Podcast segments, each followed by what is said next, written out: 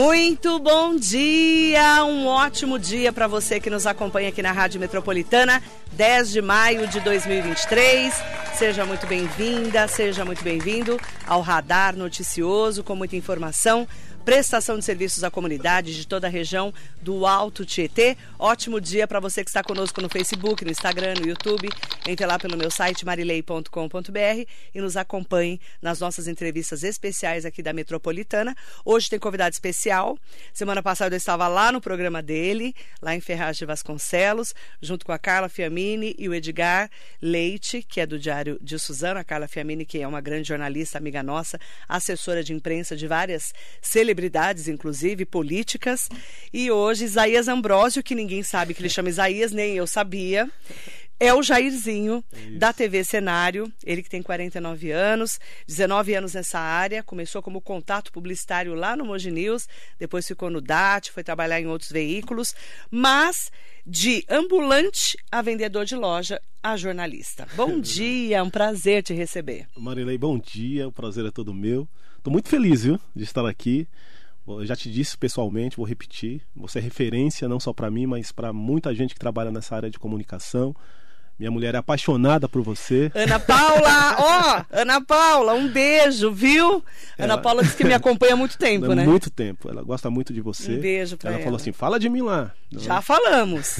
então, e eu... também do Rafael e do Matheus, Isso, que são, são, os filhos da Ana Paula. Isso. E o Jair Henrique e o, Lucas, e o Lucas, que são seus filhos do primeiro casamento. Isso, os quatro homens lá. Ele gosta de ter filho, gente. É uma loucura esse homem. Quatro. Agora eu, eu fechei a firma, né? Glória a Deus, o, né? O Matheus nasceu, eu fechei a firma. Ainda bem, né, Ana Paula? Então é um prazer estar aqui. É, como eu disse, você é referência. Estou muito feliz porque esse momento marca uma trajetória que a gente vem trabalhando há 20 anos e quando a gente senta na frente de uma pessoa que, na minha visão, é ícone né, nessa área, para mim é muito feliz, muito é, prestigioso, muito, muito alegre estar aqui na sua frente. Quero mandar um bom dia aí para as pessoas que estão nos ouvindo, nos assistindo. De Ferraz, de Vasconcelos. É, é verdade. Principalmente. E da, e da né? região. Eu quero é, dizer que é um momento bastante feliz estar aqui com você. Eu fico muito feliz de você estar aqui. É. Eu conheço você desde que você começou, né? Verdade. E era assim, ah, o Jair lá do, do cenário, jornal cenário. É, depois, né, foi indo para a rede, aí virou TV cenário. É isso aí. Como que é para você que nasceu em São Paulo, mora em Ferraz a vida inteira, vida inteira. A vida inteira, é um ferrazense, né? Porque lá não tem maternidade, então você é. só nasceu fora, mas mora a vida inteira lá, é. 49 anos. É sai de ambulante para jornalista formador de opinião na cidade. É uma trajetória que eu digo que é muito satisfatória, porque eu tenho meu pai como exemplo. Eu me digo que eu sou um jornalista, mas eu me considero um, um comunicador porque isso veio do meu pai. Porque quando você trabalha de ambulante, não tem como você não conversar com as pessoas. Você vendia o quê? Alho. E tem uma história você muito. Vendia alho, alho. Vende para mim? É, meu pai vende muito alho, até hoje até ele hoje. vende. Onde ele hoje. vende? Na realidade, a gente agora trabalha com encomenda, que ele tá mais assim. Evoluído, é, né? É, Evoluído. tá mais em casa, não pode. A gente segurou um pouco ele, porque ele não pode ficar indo muito pra Mas rua. Ele viveu a vida inteira. A vida inteira. Vendendo é, alho é. de ambulante.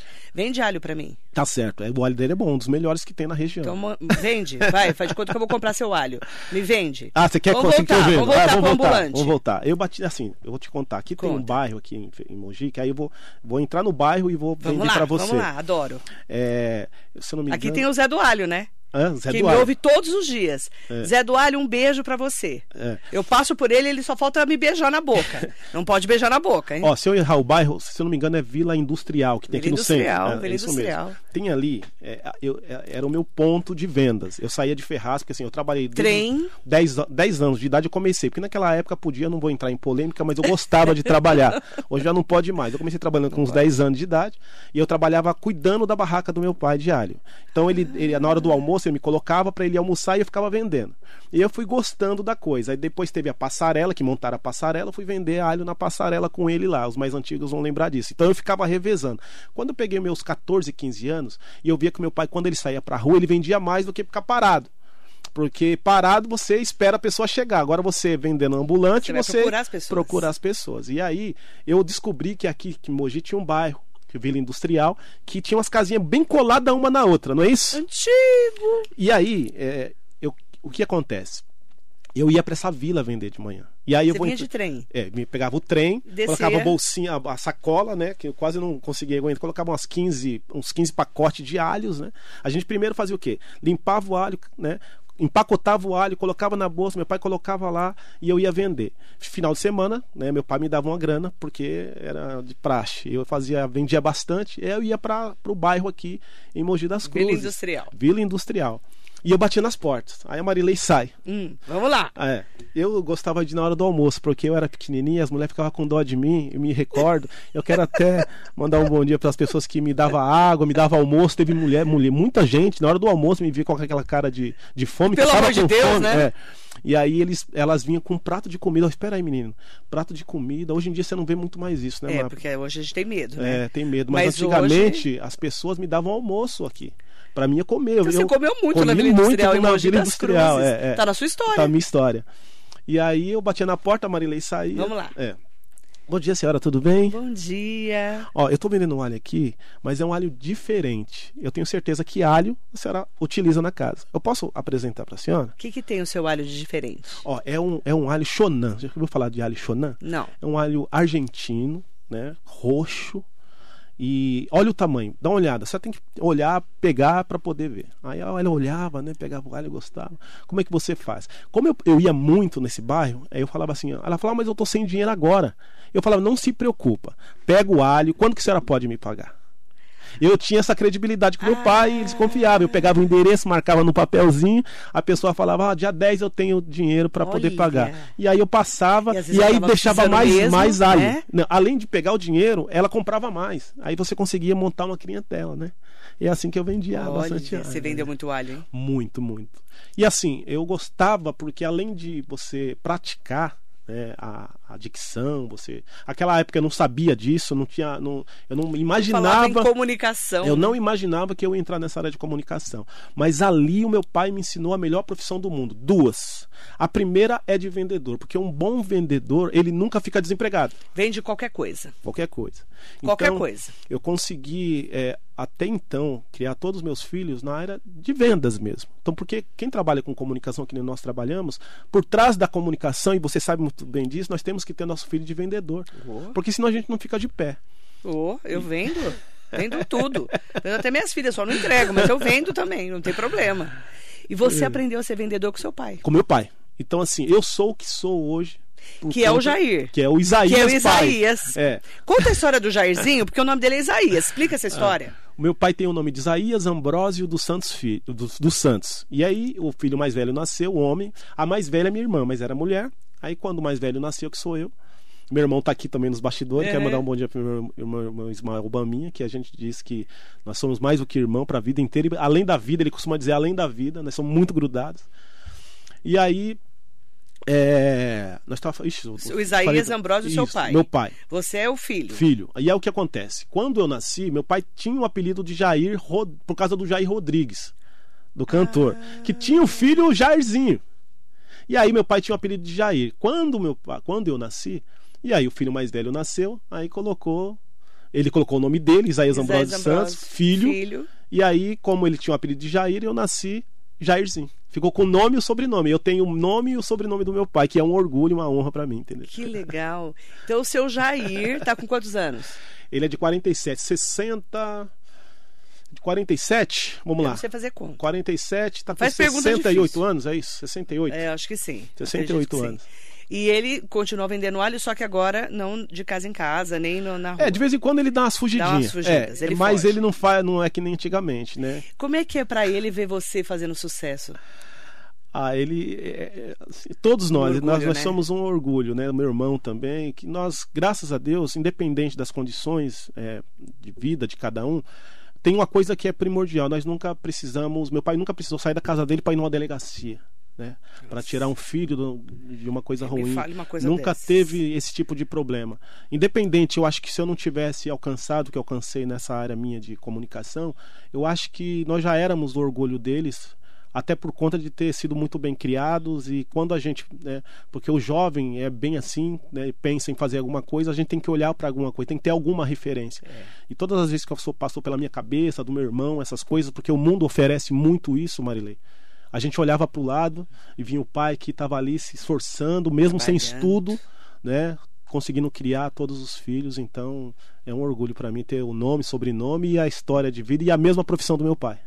E aí, quando você falou, puxa vida, eu sou jornalista, eu sou comunicador é. e eu vou ganhar dinheiro com isso. Ó, é, eu sempre fui um, um, um, bom vendedor, sempre vendi muito, né, por conta do alho. E quando surgiu a possibilidade de eu trabalhar no Moji News, e eu quero até mandar um bom dia pro, pro Wilson Bego, que me fez a, a entrevista naquela ocasião, é, eu me recordo que ali eu me dediquei como eu de, me dedicava vendendo alho. Porque, assim, independente de qualquer coisa na vida, você tem que sempre fazer o melhor, independente de onde você esteja. Exatamente. E quando eu entrei no Moji News, porque naquela época era assim, tinha contatos comerciais, né? E cada um trabalhava numa área, numa, numa, assim, numa região. Uhum. E a minha região, teoricamente, era a região pior que tinha de vender, que era Ferraz de Vasconcelos e Poá.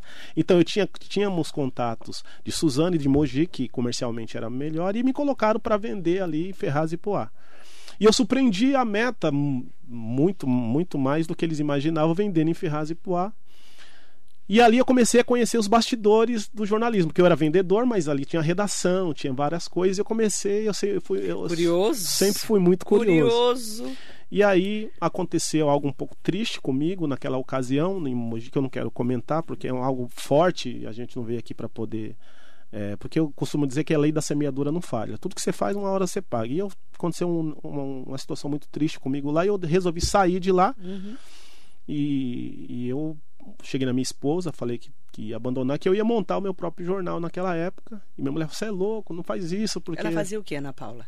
Era do lar, né? Ela trabalhou em, em São Paulo, ela trabalhava numa loja de, de bijuteria lá uhum. em São Paulo.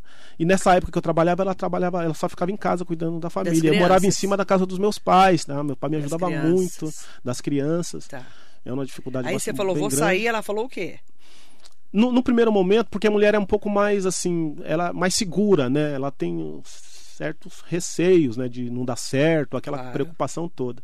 E eu sempre fui muito empreendedor, sempre meti as caras para fazer. Mesmo ela não concordando naquele momento, ela acreditava que ia dar certo porque ela me conhecia. Ela sabia Você saiu que... para fazer o, te... o, cenário. O cenário, o jornal. o jornal. O meu irmão, naquela época, ele era secretário de comunicação. Vou contar para vocês por que, que veio o cenário aconteceu um imprevisto com ele, ele foi é, exonerado da prefeitura de, de, qual, de Ismael, qual ele era secretário de cultura. Ismael, que está aqui comigo. E Mas aí, que, sabe, sabe qual era o prefeito? Era o doutor Jorge Abissan. Jorge Abissan. É, Jorge Abissan. Ele foi assessor do Jorge, meu irmão foi o primeiro assessor do Jorge, depois virou diretor e secretário. E aí meu irmão foi é, é, tirado né, da secretaria naquele momento, ele ficou muito triste, muito abalado.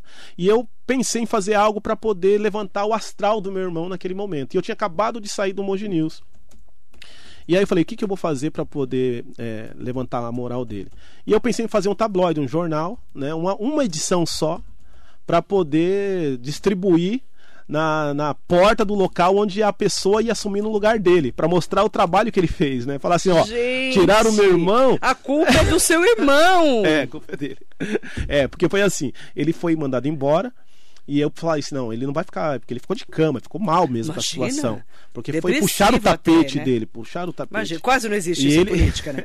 Imagina, e novidade, ele, é, né? É, aí, ele, aí eu falei, vou montar um jornal, vou pegar todas as matérias que ele tinha feito até então, quanto secretário, vou colocar na vou capa. Me vingar. Tanto é que o primeiro jornal que eu tenho até hoje está o meu irmão lá na capa, né? E aí eu falei, que nome que eu vou dar? Como ele era secretário de cultura, cultura, palco, palco, cenário. Foi daí que surgiu, por isso que eu digo, né? Às vezes acontece alguma coisa ruim na sua vida, é. Deus sabe de todas as coisas. Deus sabe. Foi por conta disso que hoje eu consegui melhorar a condição de vida. Eu tenho uma frase boa. Como que é? Até um pé na bunda te leva para frente na vida. Com certeza. Fala a verdade. Foi o pé na bunda do seu irmão que é fez vocês. Tá, pé na bunda dele que fez eu montar o, o Aí você jornal foi, Vou me vingar, fez o cenário. Fiz o cenário, mas eu fiz para uma edição. Só edição, que... só que nós fazemos planos e Deus faz outros. A gente não sabe de nada. Não sabe de nada. Eu fiz uma edição, paguei uns menininhos para entregar na porta lá é, da, do, do, do, local onde a pessoa estava assumindo. Fez um maior sucesso. Fez um sucesso. E eu comecei a fazer a periodicidade de cada dois meses, bimestral. Cada dois meses eu soltar. e falei, fiz o primeiro, gostei, aí eu comecei a fazer uns bicos. Né? Eu vendia cartão de visita na rua. Eu fazia alguma coisa, eu não ficava em casa. Nesse meio tempo eu. Sempre foi trabalhador, sempre né? fui trabalhador. É. É. É da pessoa. É, não tem jeito. Você nasce assim. Já nasce. Eu É, falo. Já nasce. E aí eu comecei a, a desenvolver o jornal, criei uma coluna que até hoje é bastante conhecida, que foi o Chupa Essa Manga. É, algumas pessoas me, me começaram a contribuir com o jornal, alguns políticos começaram, Começaram a a gostar, gostar. gostar. E aí foi quando eu convidei um, um jovem naquela época, que hoje é conhecido, vamos se dizer, mundialmente, que é o Eduardo Lira, que Nossa. é o CO da Geranos Falcões. Gerando Falcões. É, ele era, ele era assessor parlamentar. Desculpa, ele era, ele trabalhava na Secretaria de, de, comuni, de, de Comunicação da Prefeitura de Ferraz. Era um estagiário lá. E eu, eu, eu li uma matéria dele no site da Prefeitura. Eu não conhecia ele. E eu vi lá Eduardo Lira. Eu falei, eu tenho que conhecer, porque eu estava com o meu jornal começando. Eu falei, vou conhecer esse rapaz. E aí eu fui Você- atrás na Desde o prefeitura. É, começo. Eu conheci ele desde o começo também. Aí eu fui na prefeitura, conversei com ele, levei ele para o grupo cenário. Ele aceitou trabalhar, não, não quis saber de, de, de grana. Ele falou assim: Eu queria só um espaço, porque eu tenho algumas ideias para poder implementar lá no jornal. Que aí ele criou a coluna, o- a página A Vida Que Ninguém Vê. Ele ia para São Paulo, entrevistava mendigo e contava a história daquele mendigo no jornal. Ele sempre foi empreendedor. Sempre foi. E aí, assim. o jornal explodiu naquela ocasião. É, e aí todo mundo queria, e aí, aí eu tirei o jornal. Aí o de- céu é o limite. é, aí eu comecei a fazer semanalmente o jornal. Como foi a transição para a TV cenário e rede social? Ah, tá. Eu comecei a perceber que a internet já estava muito forte naquela ocasião. E que ela iria, é, mais cedo ou mais tarde, dominar essa área de jornalismo de comunicação. E naquela ocasião eu montei lá, você viu, um estúdiozinho pequeno para fazer entrevista pela internet. Naquela época o pessoal ria da minha cara, porque não era comum. Não era comum. tinha. Você vê como você era doido é, já. É, né? já era doido. A gente é meio doido, né? E aí eu montei, né? Eu montei lá o, o estúdio e comecei a levar artista, levar. Tanto é que o Caveirinha, né? O MC, o, Kai Black, o Começaram irmão dele, lá. começaram tudo lá. E aí comecei a fazer entrevista pela internet, e aí começou a crescer, as pessoas começaram a aparecer, começou a dar bastante engajamento. E aí eu fui estudar, né, para aprender um pouco mais sobre essa área digital, fiz faculdade de, de marketing digital.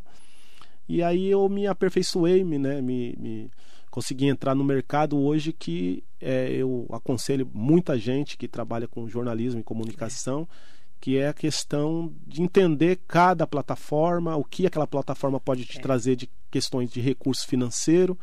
E aí eu fui estudar um pouco essa área e hoje, graças a Deus, a gente está bem.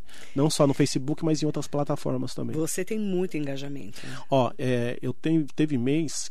É, a minha média mínima de visualização por mês é de 6 a 7 milhões de visualização mês. Mas tem muita mês que eu já gente. alcancei 12 milhões de pessoas, né? Com os vídeos, com os cortes, com as reportagens. Mas existe toda uma estratégia também para você conseguir alcançar esse, esse mercado, né? E aí a gente está agora vislumbrando outras plataformas, como o TikTok, muita gente não sabe, mas ele é monetizável, né? Dá, você consegue monetizar suas coisas. É, muita gente está vivendo hoje dentro da sua casa, com seu po- potencial, com seu profissionalismo, com a internet. Então eu, eu consegui é, é, juntar que essa questão do jornalismo, dessa questão de, de, de informação, de entrevista, com aquela questão também de você conseguir ganhar um dinheiro e conseguir manter uma estrutura que você sabe que não é fácil. Não é É, fácil. então a gente faz essas questões. Mas aí depois você montou agência de publicidade Isto, isto. e tá, graças a Deus, crescendo. É, quero já mandar um bom dia pro pessoal que trabalha, o Everton tá aqui representando. é Everton, né? É, Everton Moraes, que trabalha Tudo comigo bem, lá. Everton? E o que acontece? É, a agência ela veio justamente para isso, porque eu costumo dizer que o jornalismo em si, você trabalhando com a verdade, trabalhando com a seriedade, ele não gera riqueza, não gera porque infelizmente nós não temos, nós não, não temos ainda ninguém que brigue pela nossa categoria lá em cima na, na, na- esfera federal para poder aprovar uma lei para que a gente seja subsidiado que nem outras grandes emissoras. Enquanto isso a gente infelizmente tem que bater lá. Uhum. E aí o que acontece? A agência veio para poder é, dar essa base que o Grupo Cenário precisava. E hoje a gente é, trabalha administrando redes sociais de muita gente, não só da parte pública, né? Uhum. Da privada também. Então a gente Vocês trabalha com, crescendo, com né? administração de, de fanpages, com, com trabalho de. Levando a sua expertise para outras empresas. Outros isso. Como que é a sua equipe hoje? Quantas pessoas tem na sua equipe? De toda da TV? É, nós do... temos hoje diretamente, é, sou eu, minha esposa e os meus filhos. Meu filho trabalha comigo, o Rafael. Eu vi. Tem o Everton, né, que trabalha no marketing lá, que coordena a agência, que está aqui comigo. Tem a Madu, que é estagiária, tá? Parte de, de redes sociais. Tem o Felipe também, que trabalha conosco lá. É, tem a Bianca, que é a mais antiga, que ela trabalha em home office, mas ela é freelancer de honra lá na empresa. Quem mais?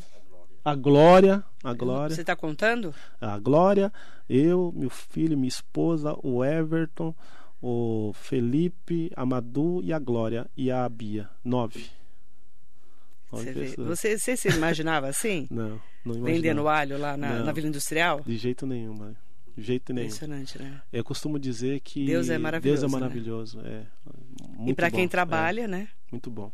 Porque hoje, é, quem conhece a nossa história, a minha história, não sabe o quanto é difícil a gente chegar, né? Oh. E o, a maior, a, a, acho que a coisa mais importante que eu conquistei até esse momento no, no meu trabalho não foi essa questão de dar uma condição só melhor para minha família, nada disso. É poder, da mesma maneira que meu pai fez, conseguir colocar os filhos no, no sabe, caminho. no caminho. Eu estou é. conseguindo isso com os meus quatro filhos. Então que não assim, é fácil criar que filho. não é fácil. É, Ana Paula que sabe também, não é fácil. né, Ana? É. E aí eu falo para você. Ferraz de Vasconcelos. Vamos para pro, os apimentados, né, gente? Ferraz de Vasconcelos. Hum. Você é, tem muita história em Ferraz de Vasconcelos, muito, porque muito. você passou por vários prefeitos. É, verdade.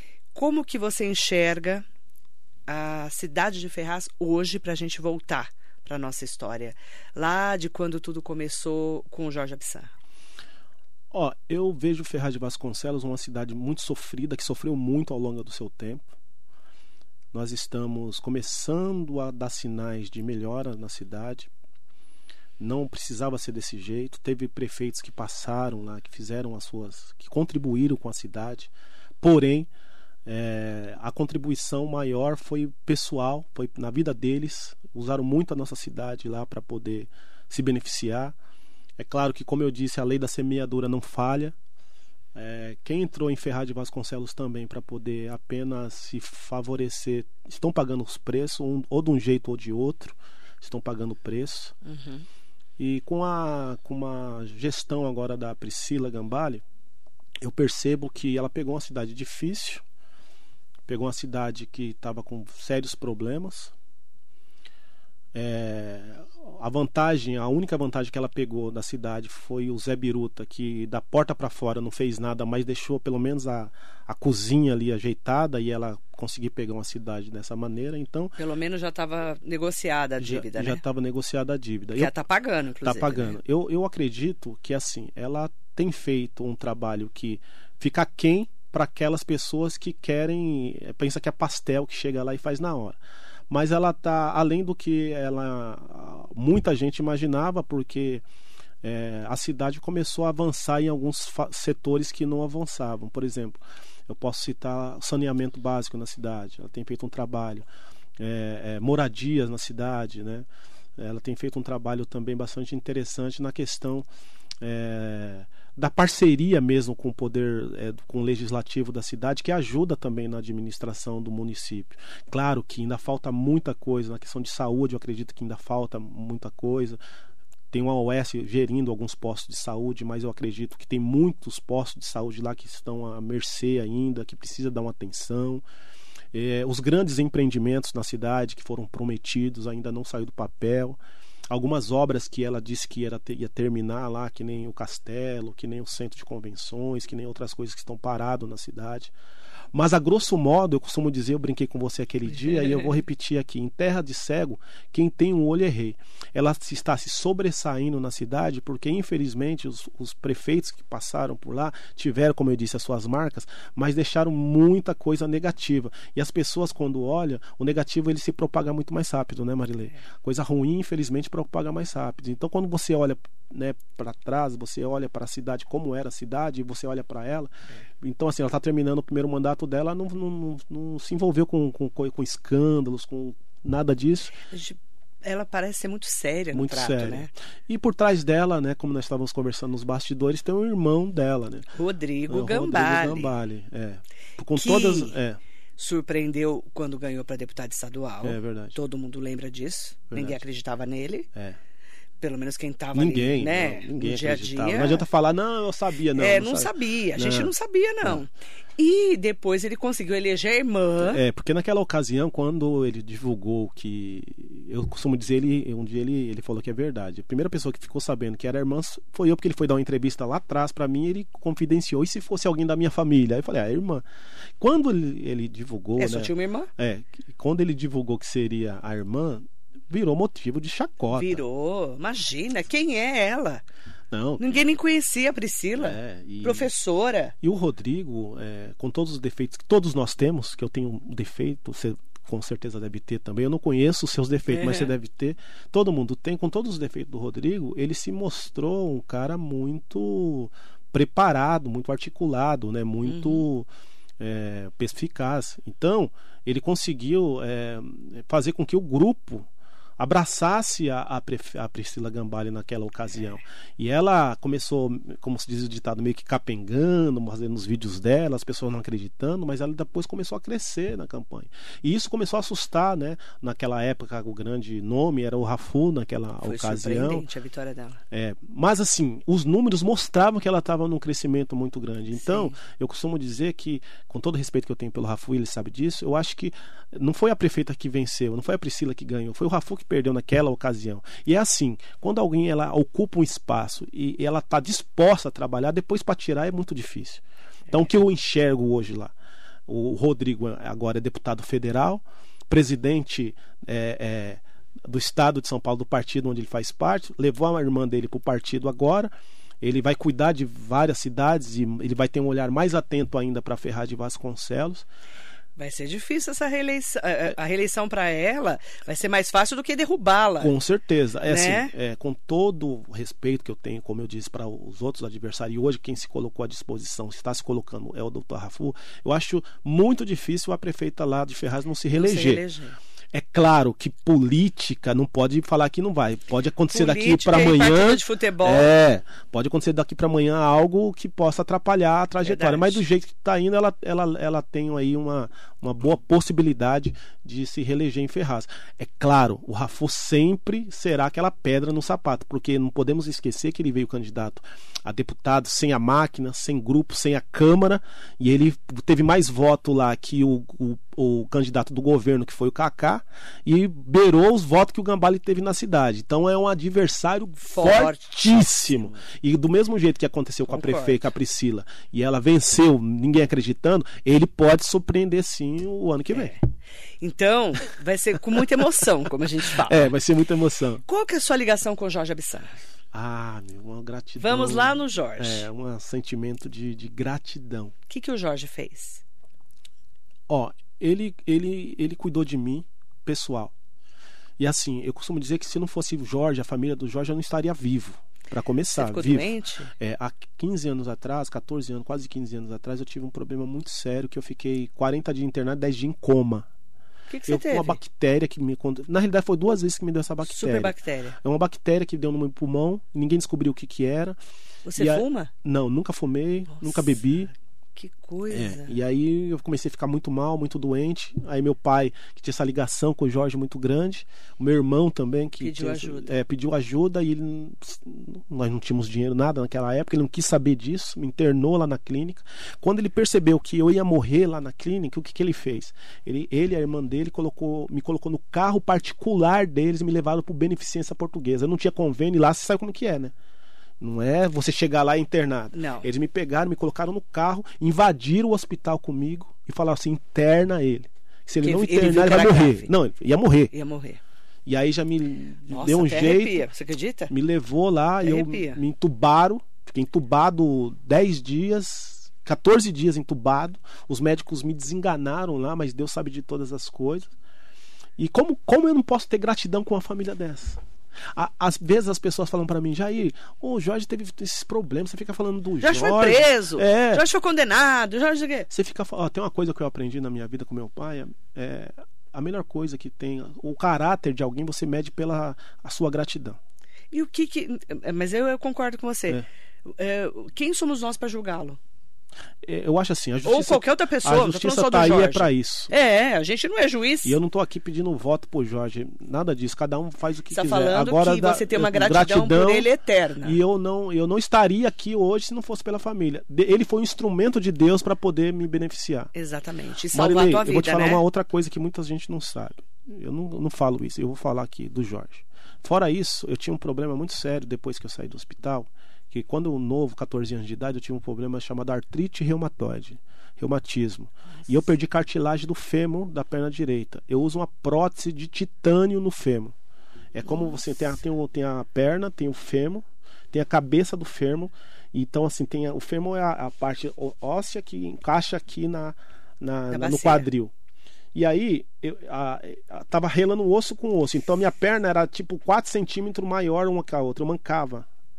E aí, depois que ele fez tudo isso, ele, se, ele, ele ficou assim. É, comovido com essa situação que eu tinha, eu não tinha condição de pagar uma coisa é, é, particular, porque um tratamento desse, uma operação, era 50 mil reais naquela, naquela época. época. Fora você pagar médico, o que, que ele fez? Ele me internou particular do bolso dele e trocou a, eh, colocou a prótese de titânio no meu fêmur. Como que eu vou virar as costas? Como que eu eu vou deixar de falar de um homem desse? É, não tem como. Tem como. É a gratidão. Tem como. Né? Eu, eu, tô, eu fico assim, fiquei emocionado porque o que ele fez comigo, ele faria com o filho dele. O que ele fez para o meu irmão era para um filho dele. Então, uma pessoa dessa não pode ser uma pessoa ruim. Não, Você concorda? Não, não é ruim. Ele não é O Jorge ruim. não é ruim. Não é? O Você Jorge, concorda? que, que, assim, o que, que, que, acontece? O que, que aconteceu com o Jorge? Me conta. Na minha avaliação, o Vamos lá. Jorge, infelizmente, ele também se vislumbrou com o poder. Ele deixou o poder subir um Inebriado. pouco. Não por conta do dinheiro, não. Às vezes as pessoas falam, ah, o Jorge. Não, o Jorge. Poder. Poder. Se você andar com o Jorge, enquanto prefeito na ocasião, porque eu tive o privilégio de viajar com ele, meu irmão mais do que eu ainda. Tipo assim, se ele tá comendo um negócio aqui, você é a mesma coisa que ele. Ele não tem esse negócio de ele querer ser melhor do que as pessoas. O que, o que na minha avaliação, é, fez o Jorge essa decadência é que assim, vislumbrou algo muito grande na mente dele no poder, acreditou em muita gente errada e também fez coisas que não deveria ter feito, que atrapalhou, porque assim, às vezes ele fez coisas não só para favorecer ele, para favorecer outras pessoas que estavam do convívio dele. E depois, você sabe, né, ele segurou a peteca de muita gente para poder continuar. E o Acir Filó? o Filó. Qual a sua definição de Acir Filó? Um cara muitíssimo inteligente, mas a ganância, o olho dele era muito maior do que a inteligência. Aí você tem que tomar cuidado com isso. Quando a ganância, o sabe, a vontade de ter as coisas é maior do que a sua é, capacidade, é, você tem que tomar muito cuidado. O Filó, ele, ele, a trajetória do Filó é muito bonita também. Eu conheço. O Filó era vendedor também ambulante, vendeu mangueira na época. Ele, ele montou lá a Folha Estudantil muita ligação com as pessoas, é, manteve aquela postura dele naquela ocasião de ajudar as pessoas, de estar muito colado, mas assim, o poder, eu costumo dizer que o poder, o dinheiro é a raiz de todo mal. Quando você vê algo muito grande na sua mão e você não entender que aquilo não é seu, que aquilo lá Deus te colocou naquele lugar para que você possa, com aquele poder, se ajudar as pessoas e não a você, você vai bem. Então, Caso contrário, o dele foi ganância. E ele teve um, na minha avaliação, eu estava conversando ontem, não, antes de ontem com a minha esposa sobre o Filó. Eu converso muito com a Vivi, com a esposa dele, perguntando para ela, questionando por que o Filó está tanto tempo preso. Porque ele já está lá mais, mais de sete anos preso. E eu costumo dizer, infelizmente, que se ele tivesse matado alguém, já estava saindo de. Infelizmente, não estou falando para ninguém fazer isso, mas estou dizendo o parâmetro. É, na minha avaliação, é o político que mais tempo ficou preso está preso na, nossa, nossa região, região. É o maior. É o maior. É. E aí eu estava conversando, falei assim, o maior mal do Filó, além dessa questão de, de, ter o olho muito grande, de querer as coisas, e foi provado isso, de desvio, de, de verba, de querer as coisas. Eu acho que a, ilícito. é, né? a pior coisa foi ele atacar muita gente grande para poder se livrar de alguma coisa. Sabe quando você arruma um problema querendo fazendo outro problema? Ele começou a fazer denúncia de até do Geraldo Alckmin. Não, foi? Geraldo, que foi padrinho de casamento dele, né? Era governador do estado de São Paulo, É, gente. foi padrinho. Hoje é vice-presidente É. da República. E os ministros, que ele Fora os fala, os ministros. que, que ele falou, tem um vídeo dele que ele falando do ministro, não sei se foi, não sei qual ministro, não me recordo, que ele falando que o cara queria extorquir milhões dele. E aí esse vídeo tá com 2 milhões, 3 milhões de visualização na internet.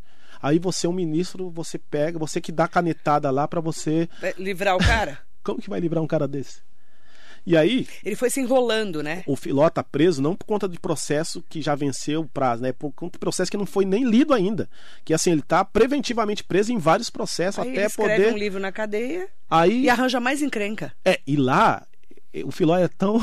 Não, é, como que você explica? Me explica. Não, os grandes, porque assim, ele ficou no meio dos caras que. Cara, ele ficou lá na penitenciária É, das estrelas, é né? das estrelas. E os caras tinham medo dele lá dentro. Claro, você vê.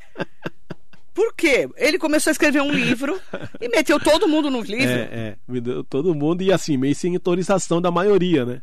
É, sentava com a pessoa escrever e depois publicou o livro. É, né? porque na cadeia um contava as coisas pro outro. É. Tanto é que o livro, o livro não foi liberado para poder liberado comercializar.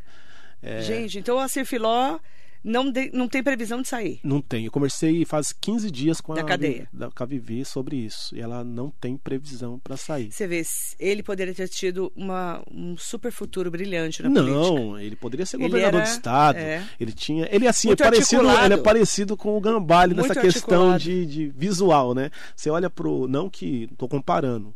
Longe de mim isso, até porque até então a gente não sabe de nada de coisa errada do Gambale, mas assim, é, é, visivelmente olhando os dois, o estilo de falar, saber se comportar, É, e, e o Gambale, se não fizer nada de errado durante a sua trajetória, Vai a longe. minha avaliação é que ele vai muito longe. Vai E o Filó, ele poderia ter ido muito longe também, né? concordo.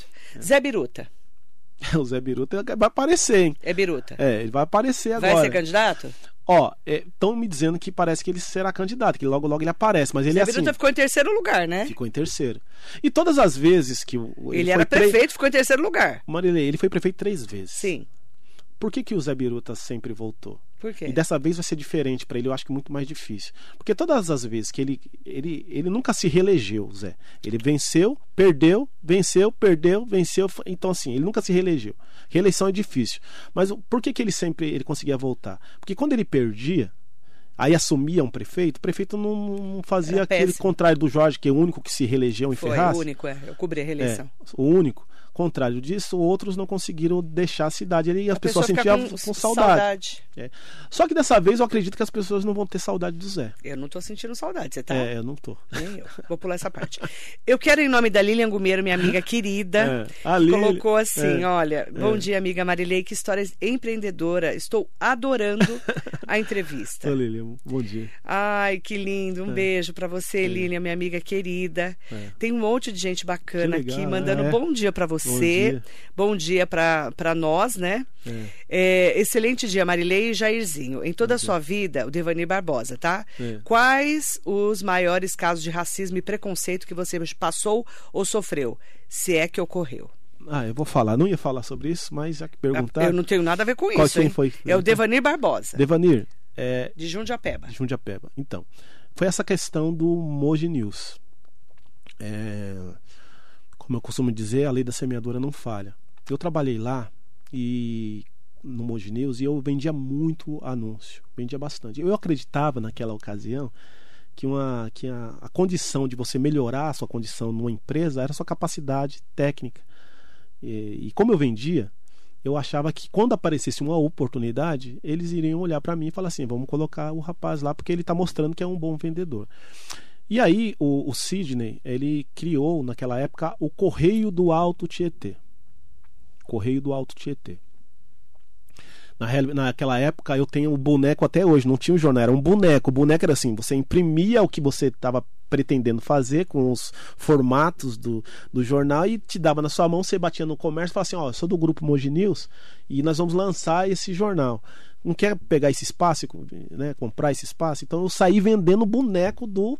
Na época era o Correio do Alto Tietê que virou depois o DAT, que era, era semanal, depois ele virou diário. E aí, eu, como eu disse, eu vendia muito naquela ocasião. E quando surgiu a possibilidade que eles montavam a sede em Suzano, da DAT foi em Suzano. E aí eu falei, pô, eu, pelo menos a vaga de gerente de vendas ali, porque vão ter que formar outros vendedores uhum. para poder vender e ia, ia sobrar para mim, né? Eu falei, vou dar uma melhorada. E aí não, trouxe uma pessoa também que não tinha tanta experiência, não era nem da região, não conhecia o mercado para ser lá. Até virou meu um dos grandes amigos que eu tenho também. E o que acontece? É... Eu fiquei muito triste, até então, tá bom, fiquei triste. E aí eu fui conversar com o diretor lá na época, que era o Wilson Bego. É, e eu vou tomar liberdade para falar isso, porque ele disse isso para mim. E eu falei, pô, oh, oh, Wilson, eu fico muito triste porque eu eu pensei que seria eu, tal, tal. Aí ele falou: Sabe de uma coisa, eu vou te falar uma coisa, mas pelo amor de Deus. Né? Hoje eu falo que ele não trabalha mais lá também.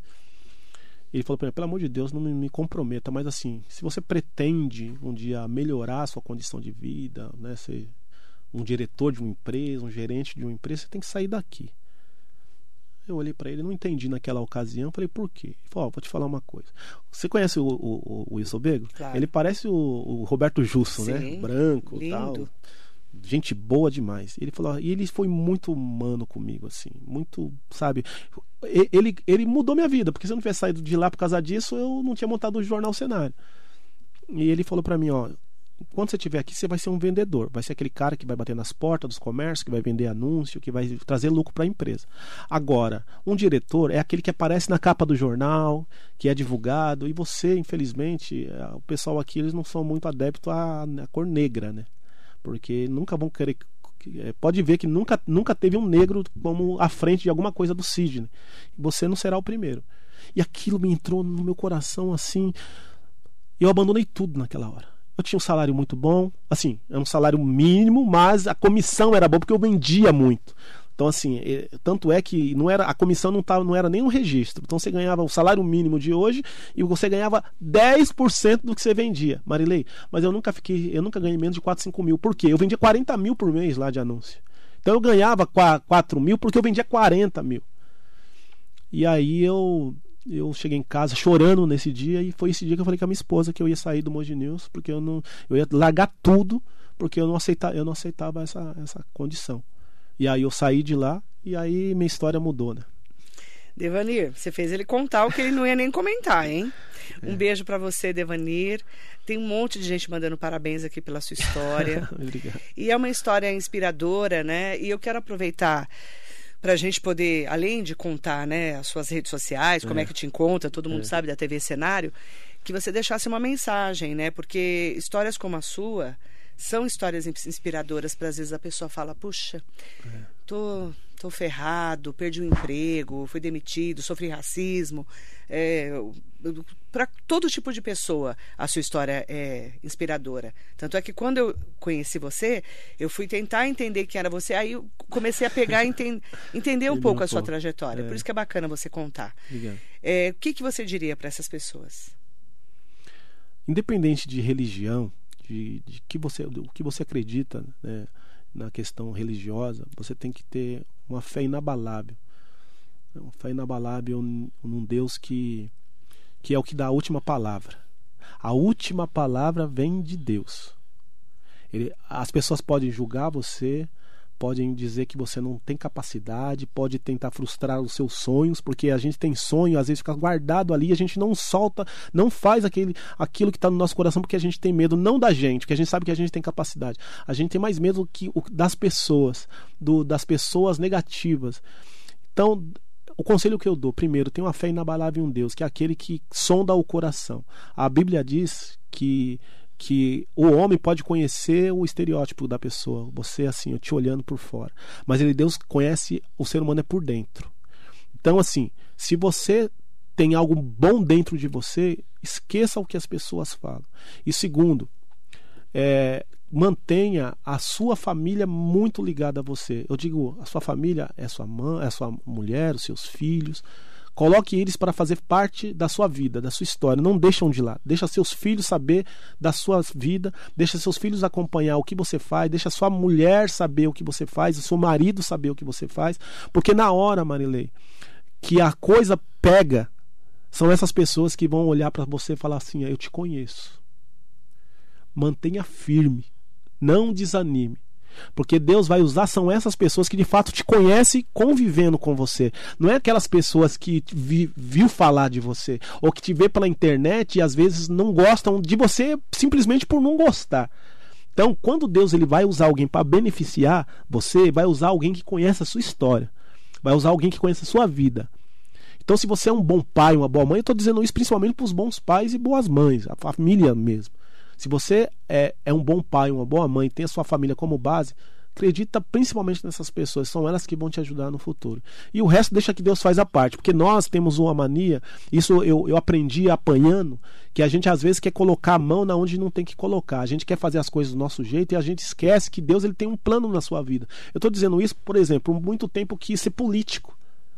Deus mostrou para mim que não era na política que ele me queria eu bati, dei murro em ponta de faca, tentando insistir numa coisa que estava acabando com a minha família, que eles entristeciam porque as pessoas me atacavam e quando a família gosta, acaba atacando a família também.